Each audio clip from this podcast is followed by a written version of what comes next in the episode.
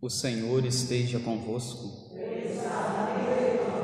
Proclamação do Evangelho de Jesus Cristo, segundo João.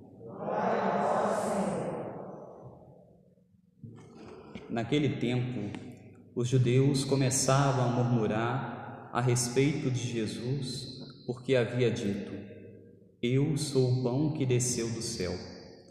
Eles comentavam: Não é este Jesus, o filho de José? Não conhecemos seu pai e sua mãe? Como então pode dizer que desceu do céu? Jesus respondeu: Não murmureis entre vós. Ninguém pode vir a mim se o Pai que me enviou não o atrair, e eu ressuscitarei no último dia. Está escrito nos profetas: todos serão discípulos de Deus. Ora, todo aquele que escutou o Pai e por ele foi instruído, vem a mim. Não que alguém já tenha visto o Pai, só aquele que vem de junto de Deus viu o Pai.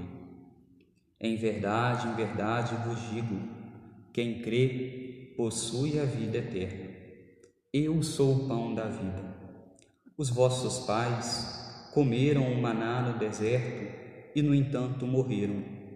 Eis aqui o pão que desce do céu. Quem dele comer nunca morrerá. Eu sou o pão vivo descido do céu. Quem comer deste pão viverá eternamente e o pão que eu darei é a minha carne dada para a vida do mundo. Palavra da salvação. Ave Maria, cheia de graça, o Senhor é convosco. Bendita sois vós entre as mulheres, e bendito é o fruto do vosso ventre, Jesus. Santa Maria, Mãe de Deus, rogai por nós, pecadores, agora e na hora de nossa morte. Caríssimos irmãos, celebramos hoje o 19 domingo do tempo comum. E hoje, no nosso calendário civil, nós comemoramos o Dia dos Pais. E a oração do dia de hoje, a oração rezada depois do Glória, antes das leituras, ela nos diz, vem nos falar, Deus a quem nós chamamos de Pai. No dia em que, para o calendário civil, nós celebramos o Dia dos Pais, a oração nos fala também que a Deus nós chamamos de Pai. Nós chamamos a Deus de Pai porque, como nos disse a segunda leitura que nós ouvimos, nós fomos marcados, nós fomos selados por Deus. Marcados e selados por Deus através do nosso batismo. Eu já disse aqui outras vezes, mas é sempre bom repetir. Quando nós somos batizados, quando nós recebemos este primeiro sacramento, nós nos tornamos filhos de Deus. Antes do batismo, nós somos apenas criaturas de Deus. Nós fomos criados por Ele, fomos sonhados por Deus, mas pelo batismo nós temos a filiação divina, recebemos a filiação divina recebemos um selo, uma marca que nos faz filhos e filhas de Deus. E como filhos e filhas, um, um filho geralmente traz alguma característica de seu pai, de sua mãe. Então, como filhos de Deus e também filhos da igreja, porque no dia do batismo nós nos tornamos também filhos da igreja, filhos da Virgem Maria, por isso nós nos consagramos a ela, nós devemos ir nos assemelhando a estes nossos pais, ir nos assemelhando a Deus, ir nos assemelhando a Nossa Senhora. Trazer as virtudes do Pai, trazer as virtudes de Nossa Senhora e trazer também as virtudes do Deus, de um Deus que nos ama, de um Deus que vem ao nosso encontro. Talvez quando nós falamos da imagem de Deus como Pai, muitos que às vezes tiveram durante a infância, durante a sua vida, momentos ruins, talvez com seus pais, principalmente com o pai, que às vezes vem trazendo marcas quando se fala de Deus como Pai, pode lembrar, trazer à memória essas lembranças ruins e transferir essas mesmas memórias, essas mesmas lembranças para o nosso Deus. No entanto, o nosso Deus não é um Deus meramente humano, não é um Deus humano. Ele é um Deus verdadeiramente Deus. Ele traz verdadeiramente as virtudes de um Pai e de um Pai bondoso, de um Pai misericordioso. Se algum pai não cumpriu a sua missão como pai, não foi um exemplo como pai, nós encontramos em Deus o verdadeiro pai, o verdadeiro sinal de paternidade, daquele que nos acolhe e daquele que vem nos alimentar. Na primeira leitura de hoje, nós ouvimos que o profeta Elias, depois de ter derrotado os inimigos de Baal, ele se encontra então fraco. Ele se encontra sem forças e por isso vai se deitar debaixo de uma árvore. Vai descansar, já está ali fatigado. E Deus oferece para ele um alimento. Ele se alimenta e, graças àquele alimento, ele poderia então sair depois e continuar a sua missão. Poderia continuar a guerrear, mas, no entanto, este mesmo profeta fica ali, prostrado, e Deus novamente oferece para ele o alimento até que por fim ele sai e continua a sua missão, a sua missão de profeta.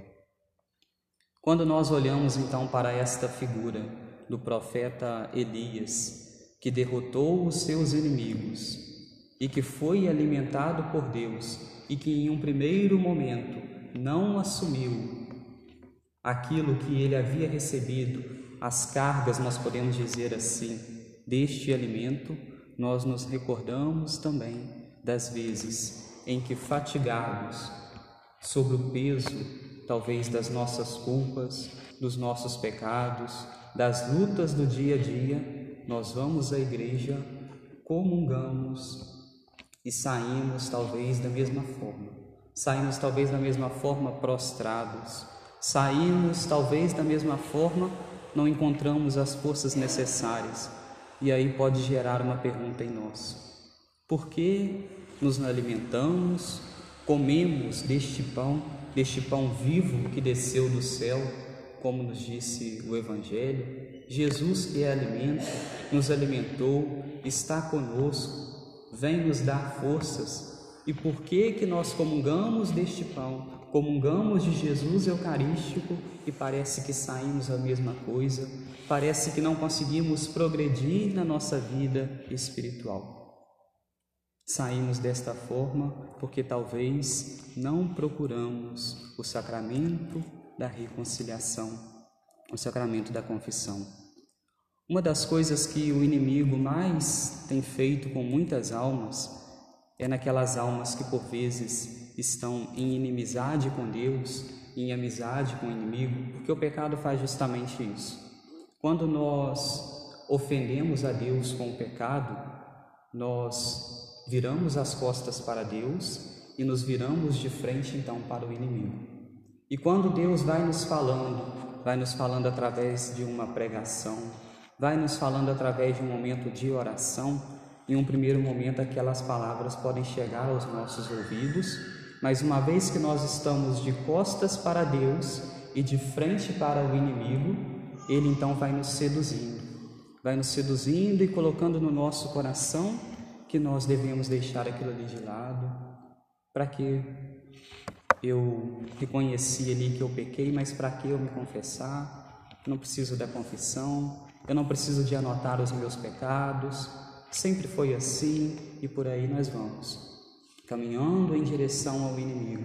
E talvez algo que nós ouvimos, que pode parecer coisas bonitas a respeito de Deus, nós, por vezes, às vezes ouvimos mais isso do que as palavras que nosso Senhor quer nos dirigir de um arrependimento sincero, de um arrependimento de coração, de fazer em tudo a vontade dele. Mas para que nós possamos romper com essas armadilhas que o inimigo vai nos seduzindo e ouvirmos mais a Deus e conseguirmos progredir na nossa vida espiritual, é preciso então nós recorrermos ao sacramento da reconciliação, fazermos uma confissão sincera. E geralmente, quando nós fazemos a confissão, um dos primeiros pecados que vem à nossa mente, sobretudo, são os pecados mortais, os pecados mais graves. Então, se talvez eu faça um exame de consciência, mas não faça aquele exame de consciência tão minucioso, apenas com aquela confissão ali rápida, eu me lembrei de aqueles pecados, pelo menos os mais graves. Se eu conseguir ir me afastando deles, ser perdoado ali no sacramento da reconciliação, eu não estou mais de frente para o inimigo, mas estou de frente agora para Deus. E de frente para Deus, eu estou mais disposto, mais predisposto a ouvir a palavra dele, a ouvir os seus ensinamentos, a ouvir aquilo que ele vai falando ao nosso coração. E uma vez ele falando ao nosso coração, nós já estando de frente para ele e de costas para o inimigo que vai tentando nos seduzir, nós vamos ouvindo ainda mais o chamado de Deus. Você precisa agora melhorar isso aqui na sua vida. Você precisa agora fazer isso. Você precisa fazer aquilo. Você precisa agora receber Jesus na Sagrada Comunhão de uma forma digna. Você é um filho de Deus. Você recebeu um dia o santo batismo. Você foi marcado por Deus. Deus veio ao seu encontro. Deus, assim como visitou tantos profetas e tantos sacerdotes no Antigo Testamento, ele também te faz hoje como um profeta, como um sacerdote o profeta e sacerdote, porque é aquele que conhece, consegue distinguir aquilo que é de Deus e aquilo que é do maligno e fazer a vontade de Deus e deixar e conduzir outras pessoas também para fazerem a vontade de Deus, para fazerem a vontade do Pai. E depois disso, pouco a pouco, nós vamos conseguindo progredir. Vamos conseguindo progredir porque ouvimos a voz de Deus como o profeta Elias ouviu. O profeta Elias ouviu as vozes do Pai que o chamava a receber o alimento e depois sair para continuar a sua missão. Então, depois que nós ouvimos esta voz de Deus, recebemos este sacramento, recebemos o sacramento da reconciliação, vamos ouvindo e ouvindo a voz dele, paulatinamente nós vamos nos aproximando mais de Deus, nós vamos fazendo comunhões mais bem feitas, nós vamos nos aproximando mais de Deus, nos aproximando mais da Virgem Maria, aquilo que eu falava no início da pregação. Nós vamos nos assemelhando aos nossos pais do céu, nos assemelhando a Deus, nos assemelhando à Virgem Maria, nos assemelhando mais à igreja, a igreja que ela é perfeita. Quando nós olhamos de fora para algumas coisas da igreja, aqueles que não adentram a igreja, aqueles que não conhecem a igreja de fato, podem ficar por vezes envergonhados ou acharem que a igreja é falha. Mas muito pelo contrário. Quando nós nos mergulhamos naquilo que é a igreja, conhecemos a igreja de fato, nós nos encantamos com ela. Nós nos encantamos porque a igreja é indefectível, ela não tem defeito algum. Quem traz defeitos na igreja são pessoas, são os filhos e filhas da igreja que não conseguiram ainda a se assemelhar à igreja. A igreja, enquanto nós aqui neste mundo estamos, ela é imagem de Deus, ela é imagem do Cristo. Nós vemos por aí inúmeras coisas contra a igreja. Entram dentro da igreja, profanam às vezes o Santíssimo Sacramento, incendeiam a igreja. Se incendiassem todas as igrejas, se acabassem com todas as igrejas enquanto templo, a igreja não deixaria de existir. Mesmo assim, ela não deixaria de existir porque ela é imagem de Deus, ela é imagem do Cristo, ela é o corpo de Cristo presente neste mundo. Um corpo de Cristo que não tem defeito, que não tem rugas, que não traz em si as imperfeições, mas traz em si a perfeição do céu, a perfeição de Deus. Nós hoje, ao celebrarmos esta liturgia, nós somos convidados por Deus a ouvirmos os ensinamentos dele, a ouvirmos as palavras dele, as palavras e os ensinamentos dele que hoje estava aqui se dirigindo a um povo específico, aos judeus. Jesus se dirigia a eles para que eles pudessem dar um passo além no seu, no seu processo de conversão. Muitos que eram pagãos, que adoravam falsos deuses, deixaram de lado seus falsos deuses, deixaram de lado o paganismo para ouvirem a voz de Cristo. Os judeus já tinham um caminho, já estavam caminhando, mas era preciso que agora eles dessem um passo além e reconhecessem em Jesus o Filho de Deus. Hoje nós precisamos reconhecer em Jesus, reconhecer nas palavras dele que fala ao nosso coração que ele deseja nos perdoar, que ele nos chama ao sacramento da reconciliação e que nos chama a uma comunhão bem feita, a recebermos Jesus de uma forma digna, a recebermos Jesus como ele deve ser recebido. Se nós recebemos uma visita em nossa casa, nós preparamos tudo. Quando nós sabemos que aquela visita vai vir, nós limpamos a casa, organizamos os talheres, organizamos tudo para receber bem aquela visita. Nós conversamos com aquela visita, conversamos com aquela pessoa, nós oferecemos um prato bem feito para ela nós nos organizamos, organizamos toda a nossa casa para receber aquela visita. Nós limpamos a casa para nós recebermos Jesus também na Sagrada Comunhão, recebermos Jesus em nós, recebermos Jesus em nossa casa interior, nós também devemos limpar a nossa casa interior. Limpar a nossa casa interior através de uma confissão bem feita, através de um reconhecimento dos meus pecados e como que eu posso fazer então uma confissão bem feita?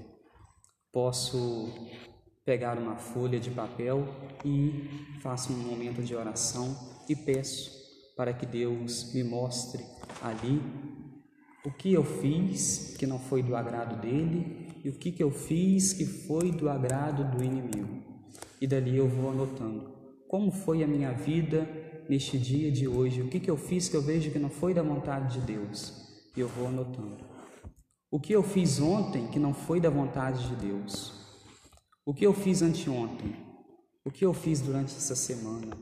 Durante um mês? Durante um ano? Durante dois, três, cinco, dez anos que não foram da vontade de Deus? O que eu fiz às vezes no período da minha infância, da minha adolescência, que não foi da vontade de Deus? E eu vou anotando tudo ali, e depois desse exame de consciência bem feito, eu peço a Deus para que possa ter verdadeiramente um arrependimento sincero no meu coração.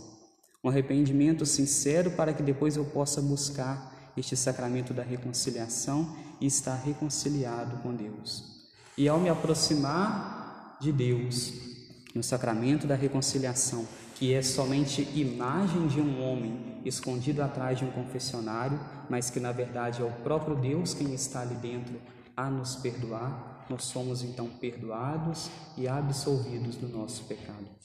No sacramento da reconciliação, Deus age de três formas. A primeira forma que ele age é nos acusando dos nossos pecados, é nos mostrando quais são eles. Depois é colocando no nosso coração um arrependimento e por fim é nos perdoando. Este é um sacramento e é o único lugar no qual aquele que se acusa, ele também perdoa. Nos outros tribunais, nos tribunais humanos, aquele que se acusa recebe uma sentença.